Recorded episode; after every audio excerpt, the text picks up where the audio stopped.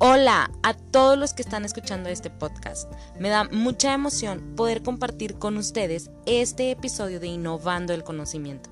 Espero en este momento te encuentres muy bien y si no, sigas manteniendo tu fe encendida.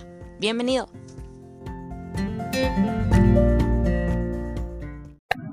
Hola a todos, pues la verdad estoy muy feliz por poder compartir otra vez un episodio más de este podcast de Innovando el Conocimiento. El día de hoy tengo otro invitado muy especial aquí a este espacio con un tema que a todos los millennials, me incluyo, nos está haciendo mucho eco, ¿verdad? Y quiero darle la bienvenida a Alan Huitrón a contarnos un poquito de tu profesión, de cómo eh, embarcas toda esta parte de tu profesionalismo que ahorita vamos a contar en el ministerio, en tu vida diaria, en tu trabajo, incluso pues también en, en, esta etapa que estás de matrimonio también, como líder también. Y pues yo no quería perderme la oportunidad de poder escuchar todo lo que tú puedes aportar el día de hoy. Así que bienvenido a este episodio más. ¡Bravo! No, pues muchas gracias, muchas gracias por la invitación. Y es un gusto aquí poder estar hablando de cada uno de estos temas que yo sé que son de mucha importancia para cada uno de nosotros. Así es. Oye, pues bueno, mira, como tú sabes, cuando yo hablé contigo quise enfatizar este tema de lo que es el SAT, porque la verdad que es un tema, eh, Alan, que está muy tendente y creo que todos nosotros de a lo mejor de mi generación necesitamos como asesoría en este punto, entonces yo dije, ¿sabes qué? Alan es el indicado para poder asesorarnos. Y oye, y pues bueno, antes de iniciar como que toda esta charla, yo quiero comentarles que yo estuve investigando sobre este tema, ¿verdad? Porque es algo que yo también necesito como estar ahí como al pendiente. Y me encontré una nota muy importante y la voy a leer aquí en este episodio que dice que eh, la mayoría, el 90% de los millennials, ¿verdad? De ahorita le tienen miedo al SAT. ¿Por qué crees que le tengamos miedo al SAT? O sea, es algo así como que tan bromístico a lo mejor, pero ¿por qué crees? Antes de iniciar con todo. Yo creo porque le tienen miedo a lo desconocido, ¿no? O los rumores que otras personas nos han dicho. Yo creo que esos miedos vienen ya de tiempos pasados, de que todos dicen SAT y ya todos de volaco que les da miedo. Sí, yo creo que porque es algo que no conocemos, por así decirlo. sí, la verdad, sí. Y de hecho, fíjate que en esta, en este punto que voy a compartir, eh, decía que a partir del 2016 para acá, en 2021, estaban como realzando mucha la parte del emprendimiento, mucha la parte de, pues, que, que los millennials estamos haciendo trámites que a lo mejor no conocemos, ¿verdad? y que lamentablemente tenemos que acudir a este, a este, no sé cómo se diga, a este sistema, ¿verdad? Eh, para poder hacer todos nuestros trámites de adultos, jóvenes adultos. Este, pero también decía que en, en esta investigación que existe, existen, perdón, también herramientas, ¿verdad? Que nos pueden servir, que a lo mejor yo pues no estoy sumergida, pero pues con esta charla en este momento, pues tú nos vas a ir asesorando en este punto.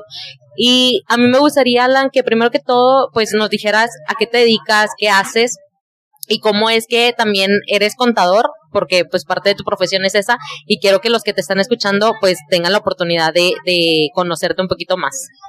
Sí, actualmente yo me dedico a ser auditor financiero en una de las Big Four y a la vez también tengo un propio mi propio negocio, por así decirlo, donde llevo contabilidad y asesoría fiscal. Ok. Entonces, a través de esto me he desarrollado por más de cinco años, entonces sí he estado un poco familiarizado con esto que es el SAT. Wow, ok, o sea, has estado ya en esta rama, ¿verdad? Oye, Alan, y este, quiero, bueno, a mí me gustaría que nos eh, contaras qué es este magnante, este monstruo del SAT. Ya, o sea, vimos que a lo mejor le tenemos un poquito de miedo, ¿verdad? Lo desconocido, pero ¿qué es esto del SAT que tú nos puedas decir? Sí, pues principalmente eh, el SAT es un sistema de administración tributaria, por sus siglas, ¿no? SAT. Y ese es un organismo, un sistema del gubernamental, ¿no? Y es por medio de donde el gobierno ve o está revisando todo lo que es las contribuciones que uno como persona física o moral está haciendo. Ok, oye, ahorita que dijiste estos conceptos física y, y, moral, ¿verdad? Si no me equivoco, ahorita nos vas a ir desarrollando eso porque también es algo que yo en lo personal me pierdo mucho, o sea, yo digo, ¿cómo? O sea, soy física, pero como moral también, o, o cómo, y yo creo que a lo, a lo mucho, este, muchas personas que nos están escuchando a lo mejor también como que no, no, no comprenden al 100% estos conceptos. Pero bueno, antes de pasar a esto, cuéntanos un poquito eh, ya conocimos lo que es el SAT y todo, pero ¿qué abarca entonces, o sea, el que tú declares? O sea, que, ¿en qué te ayuda o qué? Sí, primeramente una declaración, ¿qué es lo que cuenta? Una declaración, por así decirlo, es eh, tú como persona física eh, o persona moral, es decir, yo delante del gobierno, por así decirlo, o mi compañía o yo mismo estoy creando un ingreso, o mejor dicho, una utilidad, donde yo estoy reflejándolo por medio de los impuestos correspondientes según la ley. Entonces, ¿qué es, lo que ¿qué es lo que contiene estas declaraciones? Casi siempre va a tener lo que es ingresos y tus deducciones, que son todos los costos y gastos que tú estuviste erogando, ¿no? Y acudiendo, pues, todo este ciclo que vas a declarar, ya sea mensual, bimestral, anual. Todo esto se ve en las declaraciones y se presenta delante, pues, del sistema tributario, ¿no? Que es el SAT. Ok, oye, y hablando un poquito de eso, entonces, ¿a qué edad uno tiene que empezar a declarar? Eh, ¿O cómo funciona? En sí, tú empiezas a declarar, hay diferentes maneras. Una es desde cuando tú empiezas a trabajar y ya se están reteniendo un impuesto en tu salario. Entonces tú eres un asalariado, ¿no? Y después hay otro tipo que se puede decir que hay diferentes clasificaciones según el chat, como persona moral, persona física o como RIF, que es el, nuevo régimen de corporación fiscal. ¿Qué es esto? Cualquiera de estas opciones que existen, puedes tú empezarla cuando tú te das de alta en el SAT. Casi siempre es cuando tengas 18 años y ya puedas ejercer como que ese derecho, ¿no? Y que tú quieres tú empezar tu propio negocio, quieres tú ya empezar a, a trabajar ya empiezas a entrar en todo lo que es el SAT. Desde que, imagínate que empiezas a trabajar todos los 16 años. Ok. Y ya estás en nómina y están reteniendo un impuesto. Ese impuesto ya es, o ya estás dado alta en el SAT porque tienes un RFC, ¿no? Y con eso ya empiezas tú a estar dentro del sistema.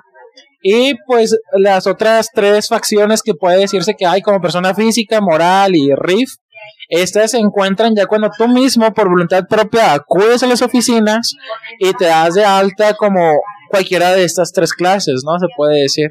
Ok, oye, y tomando esto como referencia, ¿qué obligaciones, por ejemplo, a mí, verdad? Este, ¿qué obligaciones fiscales me competen? Eh, o bueno, a la generación de los millennials, que estamos un poquito perdidos, ¿qué obligaciones fiscales nos competen hacer? O sea, más allá de que estemos trabajando, o sea, que, Ok, si simplemente tú te dedicas a trabajar y es un asalariado, tú, tu patrón, tu patrón tiene que retener un impuesto de tu sueldo. No sé si has visto de repente un talón de cheque que te llega a tu nómina y viene un ICR retenido y dices, no manches, me descuenten bastante impuesto. Ese impuesto sí que están enterando que te están reteniendo a ti ante el SAT, ¿no? O ante las autoridades gubernamentales. Ok. Entonces, este impuesto a partir de hace varios años ya se viene reflejado en una declaración anual. Entonces, todo profesionista que su patrón no declara la declaración anual o no la presenta, mejor dicho, eh, tú la tienes que presentar. Entras al portal del SAT y tú tienes la obligación de presentar tu declaración anual de asalariados. ¿Qué es esto? Ah, bueno, es que yo tengo que cumplir, decir cuánto es lo que yo estuve eh, de ingresos y también de deducciones, que son todos los gastos y costos que se llevaron a cabo para llevar mi servicio, ¿no? O mi trabajo. Entonces, al final ya se calcula un impuesto que tal vez ya te lo retuvieron, ¿no? Entonces no, no hay problema, no pagas, pero en otros casos hay una, unos casos en que sí te toca pagar un impuesto porque no te retuvieron lo suficiente. O hay otros casos en que te toca un impuesto a favor. O sea, que te devuelven un poco de lo que te han retenido porque te retuvieron un poco más. Wow. Oye, de hecho, yo no sabía esa información, ¿eh? O sea, yo creo que la mayoría de los que nos están escuchando, pues a lo mejor muchos ya lo saben, ¿verdad? Pero a lo mejor otros no. Entonces, eh, yo en lo personal, pues no, o sea, no tenía, no estaba tan familiarizada como que en este tipo de procesos, porque a lo mejor en la institución en la que yo trabajo, este, la institución misma lo hace. Entonces, yo no tengo que, pues, que ir y hacer ese tipo de declaración. Pero, o sea, vinculando este punto de que ahorita, por ejemplo, hay muchos que son emprendedores, ¿verdad? De cosas, o sea, tan, tan sencillas a lo mejor a cosas muy maximizadas en el punto de que, bueno, no sé, por ejemplo, yo tengo conocidos de que tienen incluso plataformas educativas y son propias y son jefes y pues de eso también tienes que declarar, me explico, o sea, porque es un negocio al fin y al cabo. Es correcto. Y de lo, de lo más eh, eh, poquito, por así decirlo, o lo más... Eh, eh, pequeño, pues son a lo mejor esas eh, pymes, ¿no? Esas, eh, o esos negocios de que, oye, vendo dulces o, etcétera, pero pues a lo mejor con eso también no estamos familiarizados, que a lo mejor también tenemos que declarar. Eh, pero ahí, o sea, poniendo ese punto en la mesa, Alan, ¿cuál es la diferencia entonces de que, o sea, de que pague impuestos un emprendedor o un, o un godín, como ahorita nos tienen catalogados? O incluso, bueno, ahorita ya vimos que a lo mejor estudiantes pues no, ¿verdad? Si son estudiantes de tiempo completo, pero, o sea, ¿cuál es la diferencia en, en pagar ese impuesto en un emprendedor y en un, en un godín? Sí, como comentaba, un asalariado, pues es simplemente tu ingreso, es tu sueldo. Entonces, ¿qué sucede cuando tú eres un pyme o un emprendedor? Tú empiezas a tener un ingreso por medio de tus ventas, de la plataforma, lo que estés haciendo, ¿no? Entonces, en este punto, tú debes de declarar el ingreso que tú tienes y calcularle un impuesto, ¿no? Ok. Entonces, si tú eres realmente un negocio muy pequeño y por ahí está la primera clasificación que es un RIF, que dos millones menores, dos millones de pesos en el año puedes tener de ingresos, etcétera, eh, tú puedes entrar a este régimen. Y con este régimen ya te permite a ti facturar y también que tú puedas tener unas obligaciones y derechos. ¿Cuáles son las obligaciones y derechos que casi todos siempre buscan a darse de alta? Una es que tú puedes ejercer, bueno, tú puedes demandar y ser demandado. Cosa que si tú no estás dado de alta, imagínate que te hicieron un fraude en tu negocio Ajá. y tú tratas de demandar porque estuvo mal tu proveedor o estuvo mal un cliente o actuó mal, ¿qué sucede? Ah, bueno, entonces tú no tienes ese derecho de demandar porque tu empresa realmente no estaba contribuyendo realmente a lo que el Estado estaba diciendo, a lo que la federación estaba diciendo. Entonces, si te das de alta, tú tienes ahora sí como que derechos y obligaciones. Wow. Y entonces tú ya, ti- y esa es como una facultad que siempre buscan las empresas pequeñas, de que Ajá. cualquier cosa que sea lícita ante la ley y puedan defenderse, ¿no? Al Claro. igual, si tu, cre- tu negocio está creciendo, muy probablemente el día de mañana tengas que darte de alta porque ya estamos en una nueva modalidad que todo es electrónico Claro. y ya todos están requiriendo que sea electrónico por parte del SAT, tus estados de cuenta y todo ya tiene un monitoreo más específico. Ok. Entonces, este monitoreo te hace el día de mañana, quieras o no, ya darte de alta en el SAT y empezar a cumplir tus obligaciones fiscales y al igual recibir todos esos derechos que te dan. Claro. O sea, en algún punto determinado tienes que darte de alta. O sea, cuando estás, obviamente, por tu cuenta, Es ¿verdad? correcto. Ok, oye, y entrando en este punto, eh, ¿cómo, clas- ¿cómo se clasifica o qué quiere decir una persona física y una persona moral? Entonces, Sí, una persona física muy sencillamente se puede decir que es una persona, una persona que busca derechos y obligaciones. Ejemplo, una persona física puedo ser yo, puede ser tú, cualquier persona, una sola persona, pero una persona moral es un conjunto de personas. ok, Entonces, eso es lo que es, es la diferencia a mayores rasgos, ¿no? Tienen diferentes obligaciones y derechos, pero algo que es muy e- evidente es que una persona física es uno solo y una persona moral son varias personas wow, en una sola, ¿no? Este, y cuando, o sea, cuando tienes un negocio, o sea, y estás tú solo, ahí eres una persona que Física. física, Sí. ok, Ejemplo, yo empiezo, ahorita creo, quiero yo crear mi empresa y mi empresa va a ser, ejemplo, yo voy a vender botellas de agua. ok, y yo soy el único propietario y voy a empezar yo a hacer todo, yo soy una persona física y me puedo dar de alta como una persona física. Pero el día de mañana viene un amigo, una compañera que se quiere afiliar conmigo. Ajá, y ya- como y socio, sí, y ya somos diferentes personas que todos estamos como que en un equipo y decidimos darnos de alta ya mejor como una persona moral. Porque ya no es una sola persona, sino que ya somos un conjunto de personas, ¿no? Con el, con el negocio. Ya, es que, o sea, quiero enfatizar esto porque yo en mi, en mi pensamiento, o sea, vaya la redundancia, eh, pensaba que una persona física era pues alguien que a lo mejor pues, no estaba registrado ni nada y ya cuando te registrabas al SAT te hacías una persona moral, pero ahorita que tú me aclaras esto, pues cambias, o sea, cambia mi chip totalmente y a lo mejor para muchos que nos están escuchando también, ¿verdad? O sea, entonces, pues ahí es donde veo la importancia de poder conocer como más a profundidad este tipo de temas que quieras o no nos están sirviendo y los vamos a necesitar. Ahorita que tú decías, oye, los trámites ya son en línea y todo, y uno de los trámites que también voy a hablar de este tema, ahorita, incluso en la investigación que yo estaba leyendo en el artículo que tiene, fue en julio, o sea, muy, hace, hace muy poquito, este, decía que también muchos universitarios, muchos profesionistas que están egresando tanto de eh, a nivel universidad, este, a nivel licenciatura o nivel maestría, pues están ocupando su firma electrónica. Y yo soy una persona de ellas. Entonces, ¿ahí qué pasa? O sea, ¿cómo haces ese? O sea, tampoco es como que nos vas a explicar todo, ¿verdad? Pero a grandes rasgos, ¿cómo se hace eso? ¿O qué significa una firma electrónica y para qué te va a servir? Sí, claro, una firma electrónica te va a servir mucho para poder estar tú navegando en la página del SAT con tu propio usuario. ¿Qué es ese propio usuario? Bueno, estas son unas llaves o fieles certificados que se están dando a ti en una USB que te llevas al SAT cuando tú tienes tu primera cita. Y en esta cita a ti te van a estar dando estos documentos y te van a explicar un poco más para qué sirven. Pero primeramente, el primer paso va a ser que tú asistas a la oficina del SAT para que te puedan dar estas llaves o estas firmas que te van a ayudar en todo este proceso, ¿no? Ok. Pero, por ejemplo, o sea, para que un titulado la ocupa. Sí, eh, actualmente salió que nuestras carreras nosotros debemos tener una firma.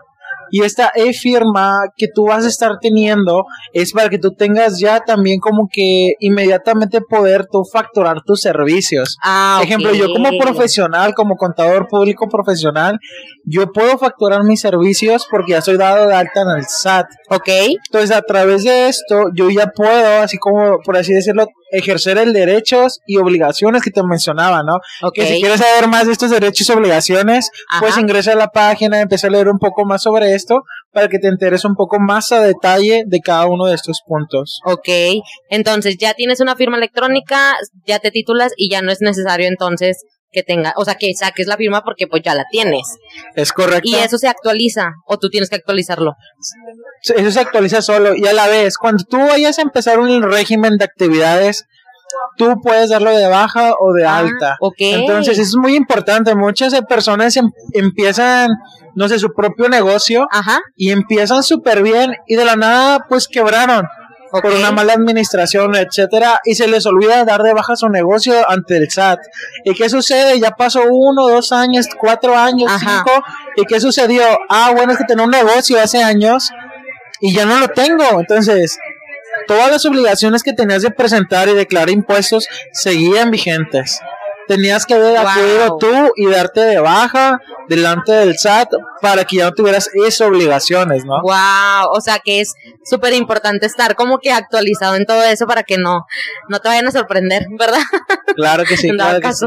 Oye, Alan, ¿y hay alguna consecuencia al no declarar tus impuestos?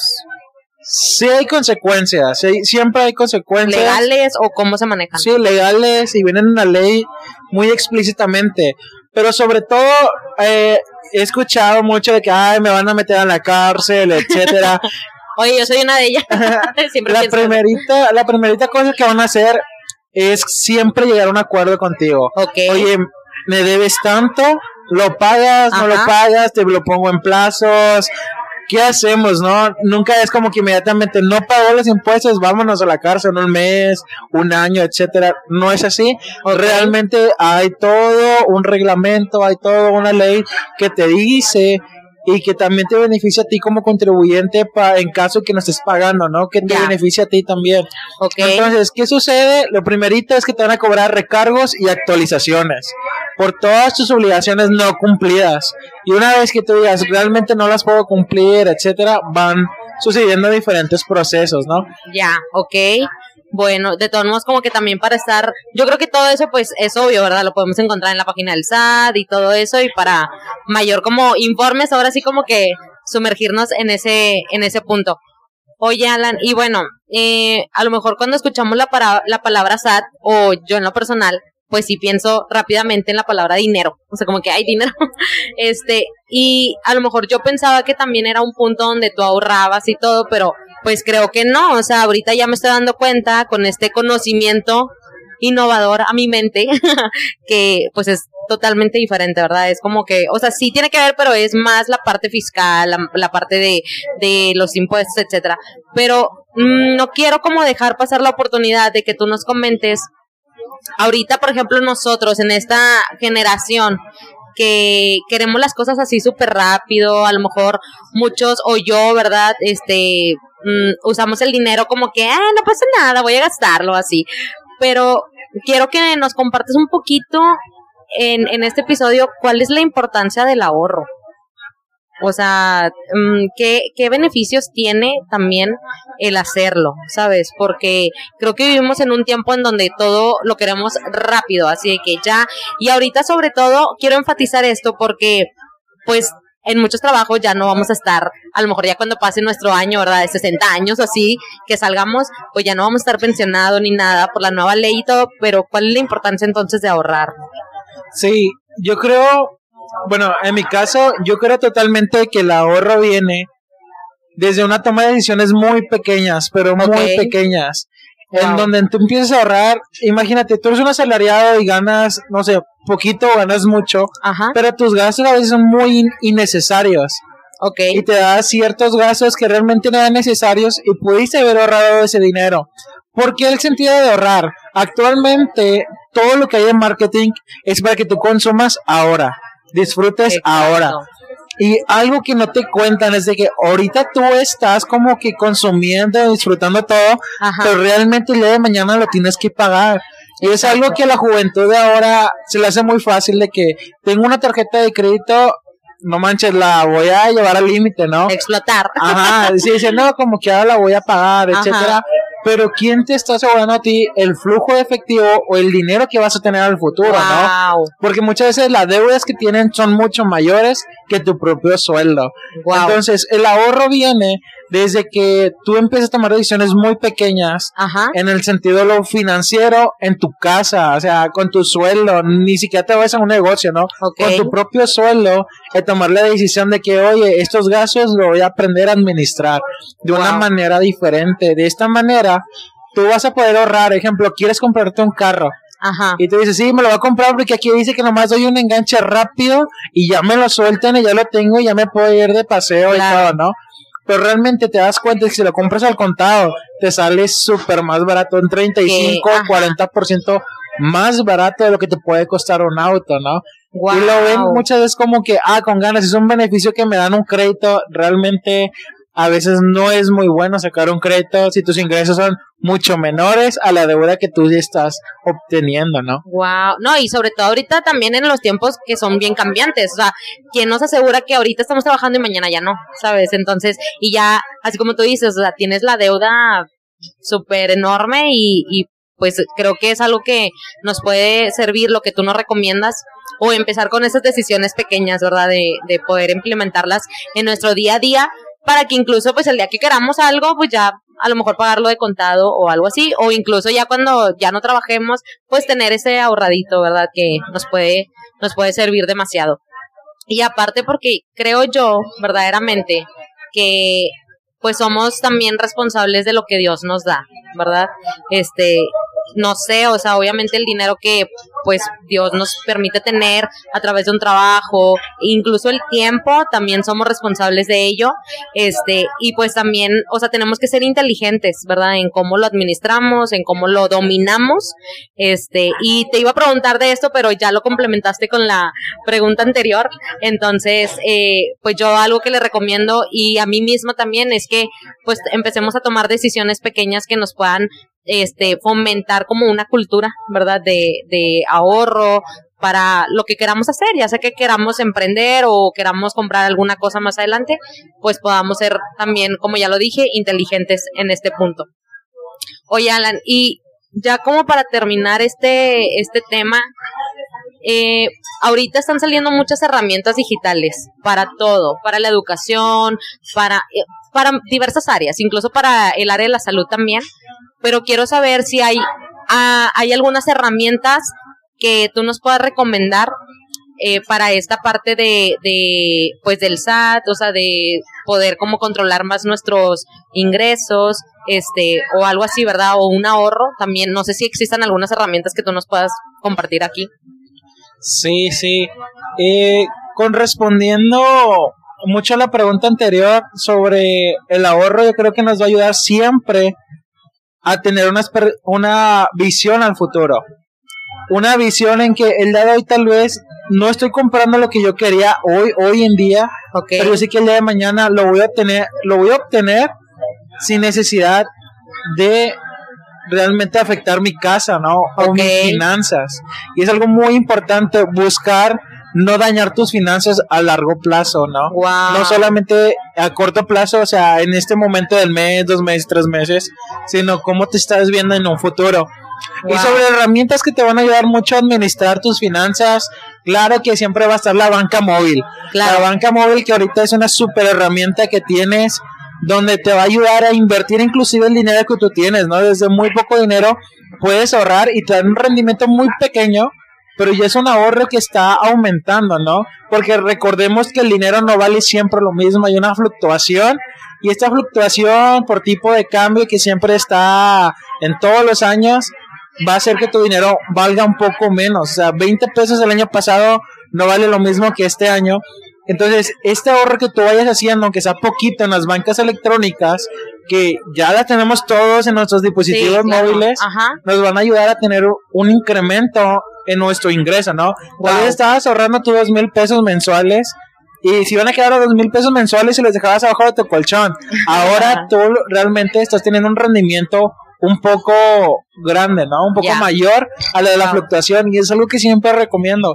Checa dónde puedes invertir tu dinero y sobre todo busca bancos, instituciones de inversión donde realmente lo que inviertas sea mayor a la fluctuación, porque de eso realmente estás ganando, no estás perdiendo.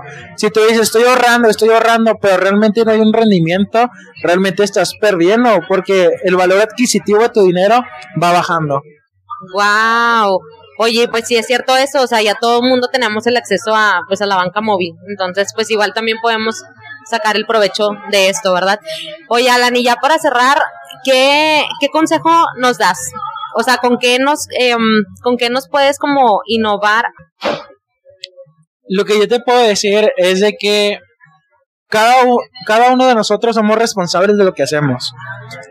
Y te puedo yo retar a que no estés viviendo simplemente en el presente, gastando o invirtiendo en el presente, sino pienses un poco más a futuro, ¿no? Hagas planes, tal vez sí, estoy haciendo un plan para este año, sí, para este año, el próximo año y el siguiente año, y por ahí se le llama proyecto a cinco años.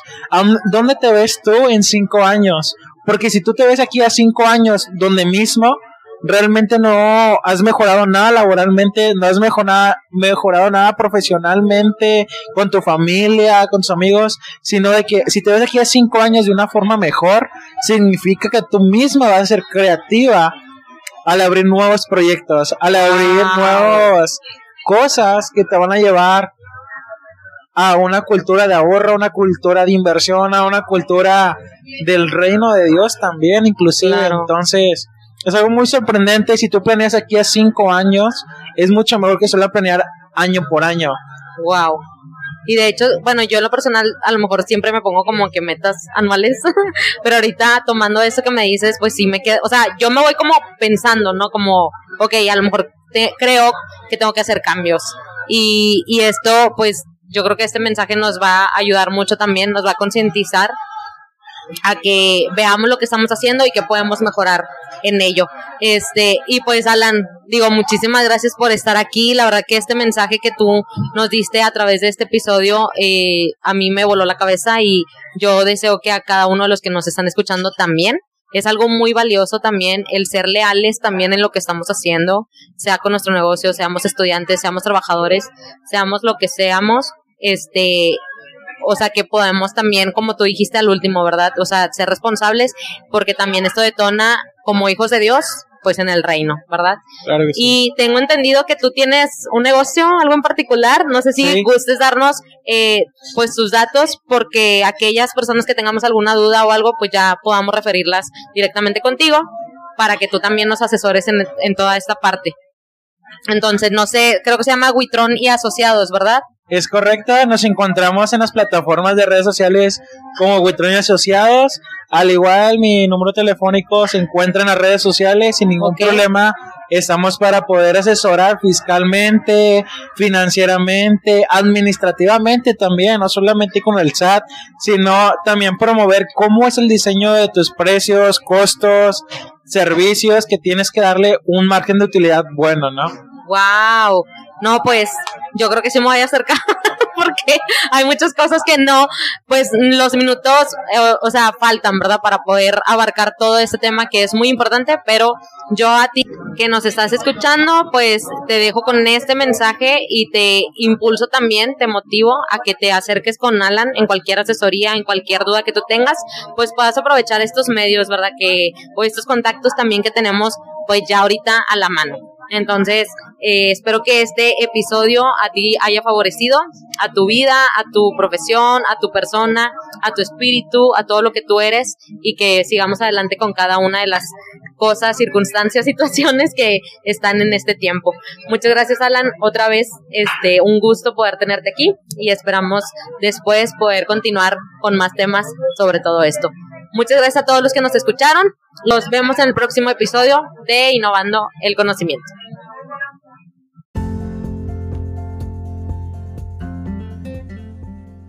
Espero te haya gustado el episodio del día de hoy.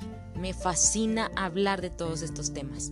Recuerda que nunca es tarde para aprender, pues las competencias, las capacidades y las habilidades fueron depositadas en ti desde un inicio.